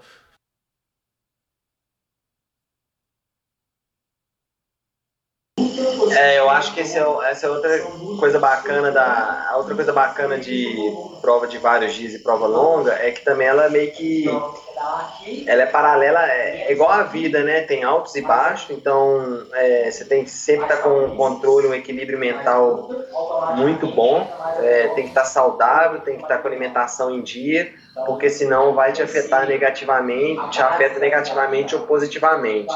Então é, é, um, é um jogo de xadrez é, em alta velocidade, na terra, na natureza também, no caso do mountain bike. É, diversão, é muito divertido. Isso é uma das coisas que eu acho mais legal do mountain bike, né? Tipo uma montanha russa. Você está sempre preocupado com o próximo obstáculo, você praticamente mal vê o tempo passar. Isso. Hugo, você está com quase 40 anos, a idade né, tá chegando, você deve estar tá sentindo isso, e, e, você ainda mais que é um estudioso e tal, você sabe que, que é inevitável, a gente consegue retardar, mas a gente não consegue, a gente não consegue evitar. Por quanto tempo você acha que se mantém competitivo? Qual a tua expectativa, olhando aí os teus dados? É, ah. Analise o Hugo como atleta. Ah, como atleta eu acho que tem muita lenha para queimar. Agora tem que ver se vai dar para conjugar é, com, com todos os outros fatores externos, outras atividades que eu estou empenhado. Eu acho que a questão principal é essa, fisicamente, mentalmente, se eu fizesse só isso, eu não estaria perto do fim ainda não. tá certo, isso, isso muda completamente a, a, a perspectiva, né? O cara que, que consegue se dedicar exclusivamente ou que tem menos estresse do cara que leva uma vida ainda mais agitada e corrida como a sua, né? Me diz uma é. coisa, é, o que que, o que né, nesses anos todos e, e, e, também como atleta e como coach, qual é, a, qual é a lição que o esporte te ensinou que você mais valoriza e que você tenta passar para os teus clientes? É, eu acho, em uma palavra, difícil, é, mas resiliência, disciplina, é, saúde. Acho que é isso. E, e, você, e você passa isso para os teus alunos como? É, liderando, dando exemplo. Bacana. Agora, para os jovens mountain bikers ou mesmo os triatletas e ciclistas que estão nos ouvindo aqui e que pretendem um dia se profissionalizar ou que estão nesse momento de estar tá tendo resultados bons e estão na dúvida né? O que, que eu faço? Que dica que você dá aí no, no alto dos teus quase 40 anos para essas pessoas? Porque eu acho que o teu exemplo é muito bacana e, e, esse também foi um dos motivos que eu, que eu quis te receber aqui no Endorfina, porque a tua história de, de ter essa vida dupla e não largar um sonho de ser atleta e, e, e esse prazer de estar em cima da bicicleta que, que é muito bacana é, e conseguir manter uma vida profissional, tudo bem que ligada ao esporte, o que também acaba te ajudando um pouco. Mas eu acho que também não é só uma exclusividade de quem quer trabalhar com esporte. Acho que dá, acho que é possível a pessoa conciliar uma vida de dedicação ao esporte e dedicação ao, ao, à sua profissão e também a família, todo o resto das coisas, desde que você consiga ter esse equilíbrio e, claro, uma dose extra de energia. Mas que dica que você daria aí para esses jovens é, atletas que estão pensando ou estão na dúvida do que, que vão fazer com as suas vidas, com seus esportes e acham que não conseguiriam conciliar ou não conseguem conciliar as duas coisas? É, a gente tem algumas promessas aqui que treinam com a gente, que a gente dá suporte. E Nunca incentivei nenhum deles a ficar exclusivamente na bike. Eu acho que é importante estudar, ter uma formação, até mesmo aprender o inglês para poder ir para fora e falar a língua principal, né? É, mas eu acho que eu sou um exemplo de que tudo é possível e eu acho que eles têm que ter perseverança e tem que começar desde cedo, porque aqui no Brasil a gente tem uma cultura também é, de achar que é mentalmente fadigante e tal, o atleta começar cedo demais, mas se você for nos outros países que têm sucesso, por exemplo, Suíça no mountain bike, é, o campeão mundial que é o Nino Schutter, ele com nove anos ele batia pega com o Lucas Kaufmann. É, então assim, é, quanto mais cedo começar melhor. É, isso não quer dizer que começando tarde dá errado, porque eu comecei tarde. É, é, mas é persistência, resiliência, disciplina, é, acreditar em você mesmo, porque o que acontece é que no mundo a maioria das pessoas elas são medianas, elas estão confortáveis em ser medianas. E a gente que busca ser fora da curva, muitas vezes a gente vai ter conflito com a sociedade, até dentro de casa, é, porque como a gente é fora da curva, a gente enxerga mais alto, a gente às vezes fica meio meio destoado da sociedade como um todo. Então eu acho que o principal é isso, acreditar em si mesmo, acreditar no, acreditar no que a pessoa acredita, sabe? Porque eu acho que não tem forma, ah, se você fizer isso não vai te dar dinheiro, ou... eu acho que não é assim, eu acho que se é paixão, se gosta mesmo, é, vai em frente. Agora, se é só porque é um meio de talvez ter uma sobrevivência igual antigamente o pessoal que fazia Tour de France em 1900 e, na época das, das guerras mundiais, 1950, 60, era para ele sair fora da, do trabalho de fazenda, sabe? É, então, se for isso, eu aconselho a buscar outra coisa que, que vocês achem e vejam que é de fato uma paixão, uma coisa que vocês gostam de fazer. Bacana. Fala um pouquinho aí da Power Cycle, que abriu agora recentemente em São Paulo uma unidade lá na Vila Nova Conceição. Conta um pouquinho aí dessa. dessa é uma academia? A gente pode chamar de academia, é? É, na verdade é uma academia boutique com um conceito diferente, um pouco voltado para bike, porque a gente colocou os melhores produtos, produtos mais tecnológicos que tem hoje em dia, por exemplo, a Vats Bike, é, rolos ultra sofisticados que conseguem simular corridas, terrenos é, variados do mundo inteiro, etc. E a gente colocou pessoal altamente qualificado. E então é uma academia boutique é, com conceitos diferentes do que a gente vê aí. É, a gente tá, acabou de abrir na Vila Nova Conceição, é uma unidade muito grande. A gente está abrindo uma terceira em Belo Horizonte, onde está o meu escritório da OCE, e é onde a gente vai fazer um núcleo de, de profissionais de alta performance também. Como a gente tem um espaço maior, a gente vai poder ter as atividades que todas as Power Cycles têm, é, padrão, mais escritório da OCE, bike fit, é, médicos é, de várias áreas, um, fisioterapia, massagem e tudo mais. E, o, que, que e tá... o que, que, tem a ver com a OCE?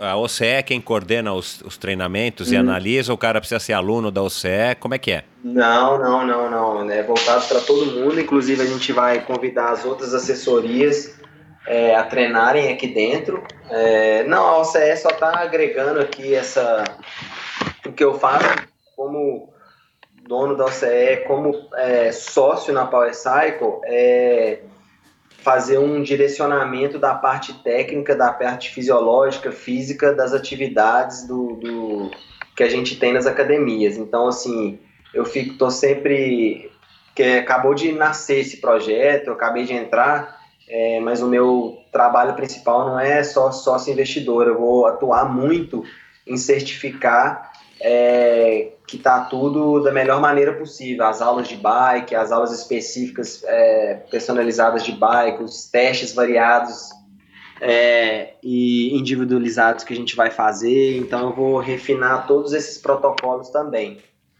Legal. Para terminar, na sua opinião, Hugo, o que, que falta ou se falta alguma coisa para o mountain bike brasileiro ter mais campeões, ter mais ídolos, para que o nosso esporte consiga formar mais atletas de, de peso no cenário mundial? Não, eu acho que a gente, eu acho que a gente está num, tá num momento muito bom no mountain bike, muito bom mesmo. A gente é o sétimo país no mundo no ranking. É, realmente a gente está numa tocada muito boa é, com investidores é, investindo pesado. É, eu acho que o básico do básico para continuar isso ou melhorar é investir na categoria de base. É, a gente tem essa mistura de raça nossa, é muito propícia para conseguir construir atletas completos.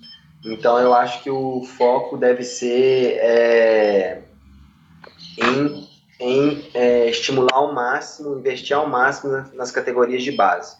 Mas como é que a gente, assim, né, aqui esmiuçando um pouco essa, essa, essa tua opinião, como é que a gente investe em categoria de base? Você acha que, que, né, você agora tem uma, uma menininha, uma filhinha de dois anos e meio, você, você sente vontade de estimulá-la a pedalar, sair para treinar? Como é que a gente resolve o problema que a gente tem cultural e de falta de estrutura no Brasil?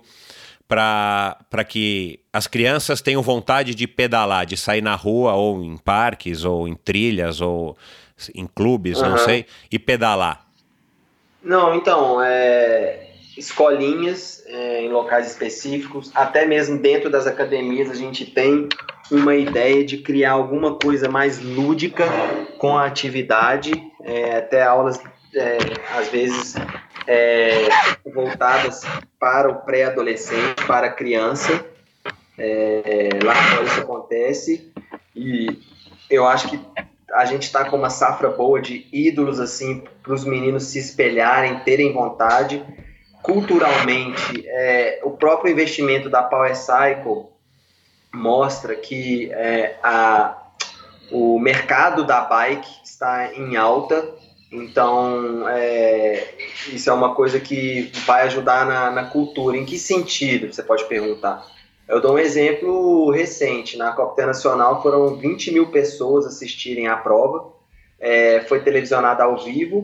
É, e, e tem um lugar lá que chama Dona Beija, que é meio que uma descida, onde acontece alguns acidentes, uma descida mais, mais radical, digamos assim, do percurso. O pessoal vai lá e antigamente eles iam é, para ver, para torcer para ver alguém caindo.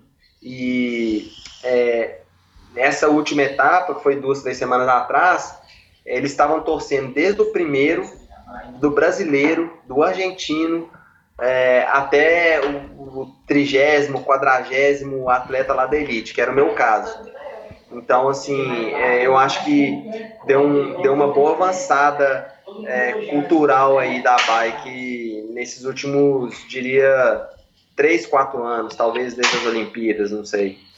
A, a Raíza Golão, né, que teve aqui no episódio 25, e o Henrique Avancini, que também vai estar aqui presente com a gente já já, eles com certeza são, são figuras importantíssimas nesse cenário de estar. Tá incentivando e tá, e tá passando essa mensagem de um esporte legal, de um esporte bacana, que é o mountain bike, principalmente para as crianças. Agora, isso. transformar isso tudo que você falou em realidade aqui no Brasil é um, é um caminho longo e um caminho que todos precisam, todos os interessados precisam ajudar a construir principalmente as pessoas da indústria, as pessoas, os coaches como você, e agora também através da Power Cycle, porque senão o negócio o negócio fica complicado, né? Eu tenho duas filhas de, de, de, de, de diferentes idades. A pequenininha ainda não sabe nem o que é bicicleta, embora já tenha três bicicletas, e a maior nunca se interessou em pedalar, e eu não tenho tanta vontade de que ela pedale, justamente porque, né, e você sabe aqui em São Paulo é complicado de se pedalar, justamente por causa de todos os riscos envolvidos. Então eu vejo isso como um, um obstáculo aí que a gente precisa pensar e discutir para poder de fato transformar a bicicleta é, não só em meio de transporte, e aqui em São Paulo a coisa está evoluindo bastante, também conversei isso com a Renata Falzoni no episódio com ela, vocês podem conferir, mas a gente tem um caminho aí longo e, e, e não é tão simples, mas que a gente precisa lutar, a gente que acredita, a gente precisa trabalhar para que isso um dia seja realidade, para que as crianças estejam pedalando em, em, em qualquer situação, desde de uma idade bem pequena, né? Isso. Bom, Hugo, quem quiser saber mais sobre o teu trabalho na OCE, sobre você como, como atleta, sobre a Power Cycle, aí, essa novidade, te acha onde? Ah, eu acho que o, melhor local para achar é no portal www.powerhousebrasil.com.br, onde tudo isso vai estar lá. É, qualquer dúvida aí, ajuda, estamos à disposição. É, agradeço a oportunidade e desejo excelentes pedais para todos aí, dentro que estão escutando a endorfina. Legal. Eu vou colocar então esse link aí do Powerhouse e alguns outros links aí de, de que você mencionou no, no, no post do episódio de hoje. E é isso, Hugo. Muito obrigado. Foi um prazer. Parabéns aí pela tua história. Acho que é, você é um exemplo legal aí de como conciliar, como eu já disse agora aqui, a, um sonho, uma vontade, uma, um, né, de estar tá pedalando e se mantendo ativo e, e, e, ligado à bicicleta, que é uma coisa muito bacana, e ao mesmo tempo levar aí uma carreira, levar a sério uma carreira que também está colaborando de, de uma outra forma aí com o crescimento e a popularização da prática esportiva e do esporte. Legal, cara. Muito obrigado, foi um prazer e boa sorte nas suas aventuras e pedaladas. Obrigadão, Michel.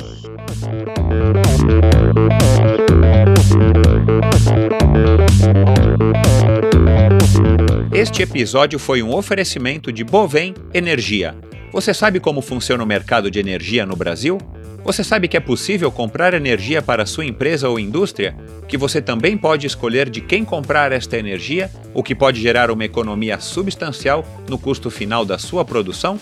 Conheça então a Bovem Energia.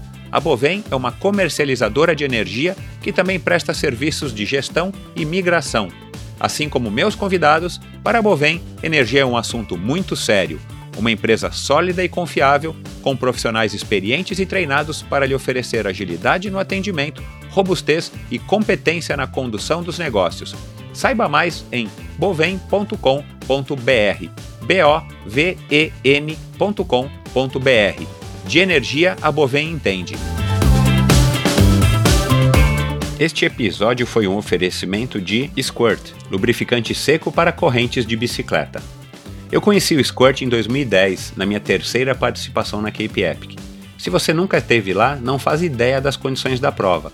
Além, é claro, da distância e dificuldades do percurso, o clima normalmente muito seco e o terreno da região onde rolam as etapas faz com que o pelotão de mais de mil ciclistas levante uma poeira de proporções bíblicas. Então, desde a minha primeira participação, ao longo de cada etapa, que muitas vezes superam os 120 km, você é obrigado a lubrificar a corrente pelo menos uma vez. Tanto que nos postos de apoio da metade para o final das etapas, voluntários com latas de óleo espirram o produto na corrente de quem estiver precisando. Bom, eu aqui até então inexperiente em provas de mountain bike em etapas, competi duas vezes a Cape Epic nesse esquema, usando meu óleo tradicional antes de cada etapa e deixando que os voluntários encharcassem minha corrente uma ou até duas vezes durante as etapas. Claro que toda aquela maldita poeira colada na corrente deixava a pedalada um pouco mais difícil, e a lambança de óleo espirrado pela traseira e na própria transmissão deixava minha bike super high-tech com aquele aspecto de bike de entregador de pizza. Então, só na minha terceira vez na prova que conheci o Squirt, coincidentemente uma marca sul-africana, e foi quando me livrei da chateação e da lambança de usar óleos lubrificantes tradicionais. Com apenas uma aplicação antes de cada etapa, Além de uma pedalada menos barulhenta e mais precisa, eu tinha autonomia para chegar ao final das etapas com a transmissão ainda em boas condições de lubrificação. Pode parecer um detalhe, mas tenha certeza, eu garanto que não é. Deixei de perder tempo com a lubrificação extra durante a etapa e ainda pedalava mais macio e com menos atrito, exatamente quando eu mais precisava, numa prova desgastante e desafiadora como a Cape Epic. Desde então, na minha quarta participação na Epic até hoje, eu só uso Squirt nas transmissões da minha mountain e bike de estrada. Squirt não é um óleo, é um lubrificante seco à base de cera natural biodegradável. O squirt age penetrando entre os elos da corrente, criando uma camada que diminui não apenas o seu atrito, mas também o atrito no contato entre corrente, coroa e cassete. E as principais características e benefícios.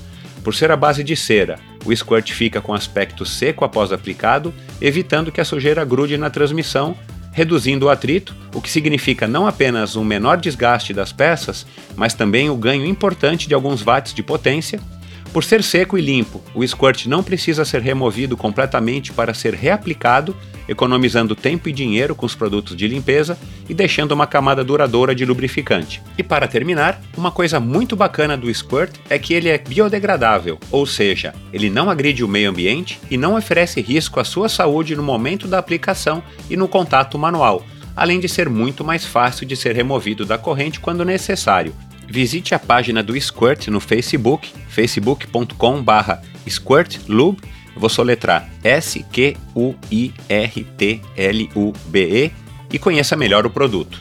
O Squirt está disponível no Brasil em embalagens de 15, 120 e 500 ml. A menor, aliás, foi uma grande sacada dos sul-africanos, uma embalagem do tamanho de um colírio que cabe em qualquer lugar e você pode deixar no bolso para qualquer eventualidade.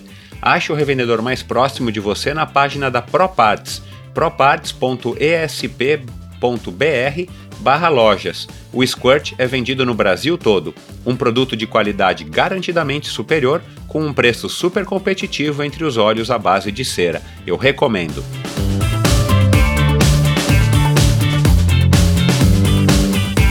Obrigado por ouvir esse episódio do Endorfina. Acesse o endorfinabr.com Vá no post do episódio de hoje para conhecer um pouco mais sobre o meu convidado e alguns assuntos abordados em nossa conversa.